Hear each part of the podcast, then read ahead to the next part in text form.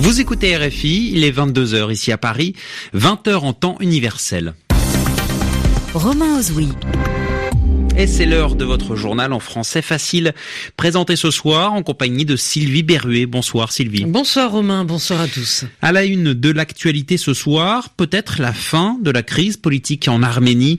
Après plus de deux semaines de manifestations, l'opposant Nicole Pachignan affirme que désormais tous les partis politiques du pays soutiennent sa candidature au poste de Premier ministre. La fin d'ETA, l'organisation armée basque annonce sa dissolution après plus de 40 ans d'un conflit qui a fait plusieurs centaines de morts. Et puis la suite de la tournée du président français Emmanuel Macron en Australie.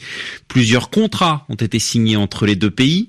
Objectif, faire face à l'appétit de la Chine qui possède de très nombreux marchés dans la région. Le journal. Le journal. En français facile. En Arménie, l'opposant numéro un appelle à la fin des manifestations. Nicole Pachignan s'est exprimée devant plusieurs dizaines de milliers de personnes à Erevan, dans la capitale arménienne où les manifestations sont quotidiennes depuis plus de deux semaines.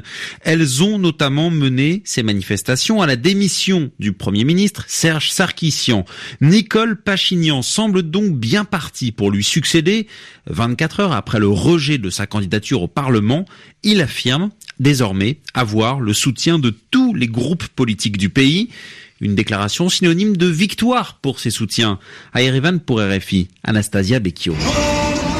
La liesse dans les rues de Yerevan, des centaines de personnes quittent la place de la République dans une ambiance survoltée. Les autoradios diffusent de la musique à plein volume, les automobilistes klaxonnent, les gens agitent des drapeaux arméniens et lèvent le poing.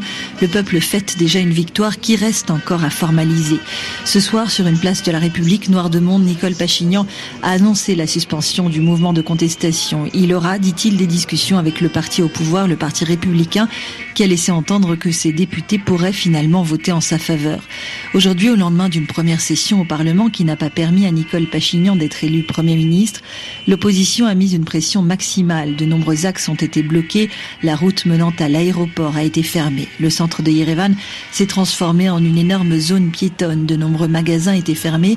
Des milliers de personnes se sont réunies, faisant des rondes, dansant, perchées sur des camionnettes et scandant régulièrement Nicole Premier ministre.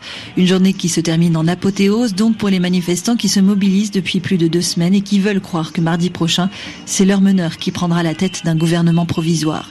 Anastasia Becchio, Yerevan, RFI. Polémique à propos du futur budget européen. Oui, ce mercredi à Bruxelles, la Commission étudiait le budget de l'Union pour la période 2021-2027, donc après le Brexit.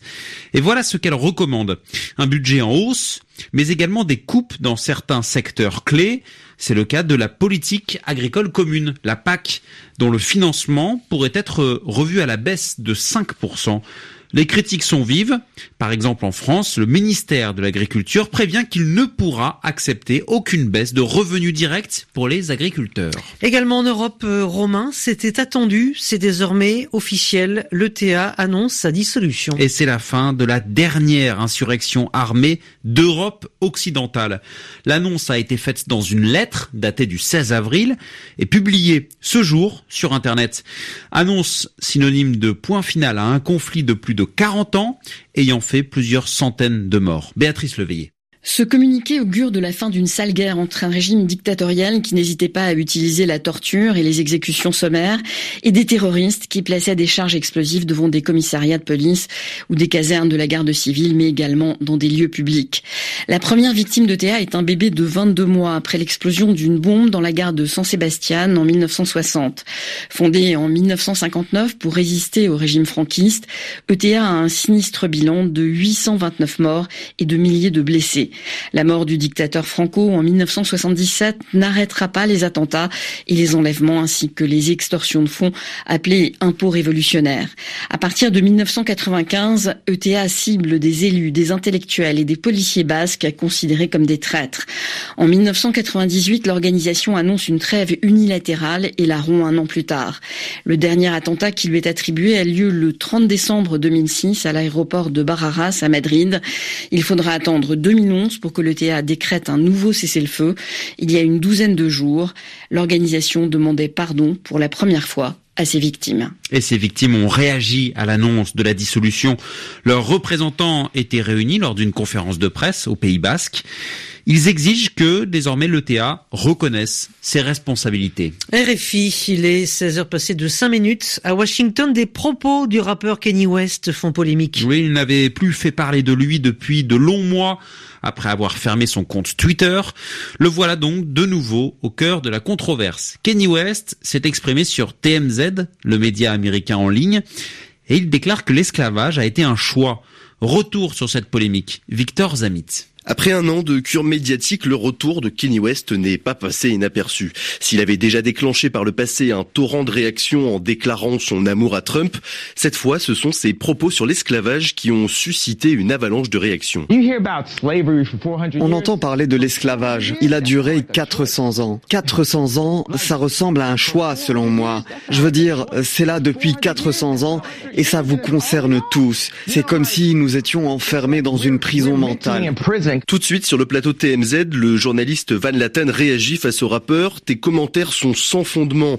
Puis sur Twitter, NAICP, l'association de défense des droits civiques emboîte le pas. Il y a beaucoup de fausses informations qui ont été sorties. Le peuple noir a combattu l'esclavage dès le moment où il a mis le pied sur ce continent.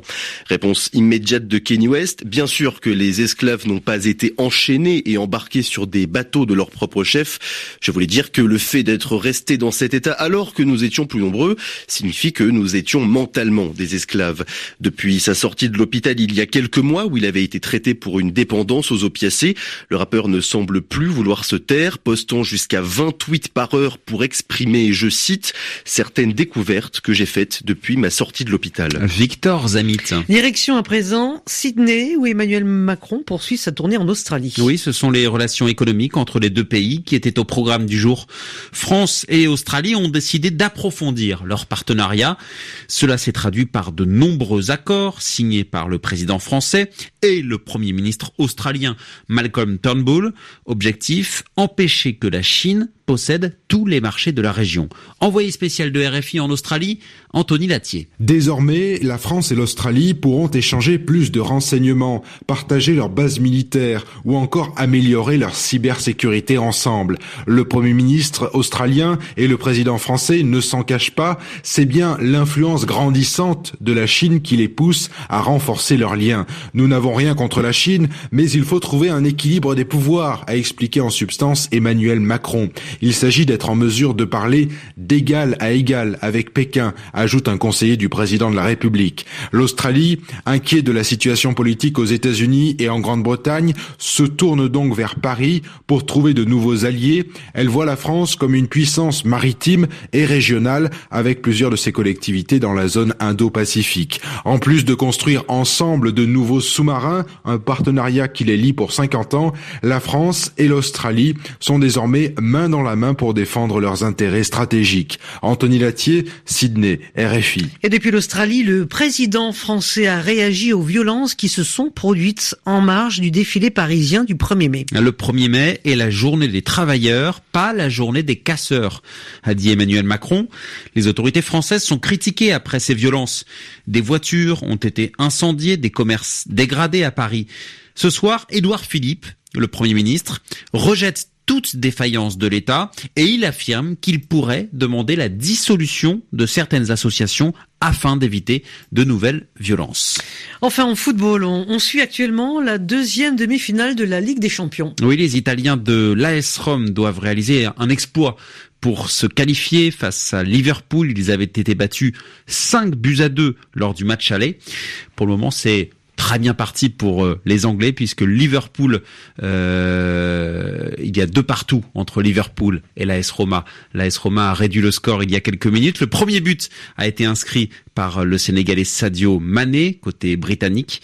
Donc deux partout entre Liverpool et l'AS Roma, c'est très bien parti pour euh, Liverpool pour se qualifier pour la finale les Anglais affronteraient en finale le Real Madrid. Ainsi s'achève ce journal en français facile, bientôt 22h10 ici à Paris. Merci Sylvie Berruet. Merci à vous Romain, bonne soirée. Et merci à Fabrice Violet à la réalisation de cette édition.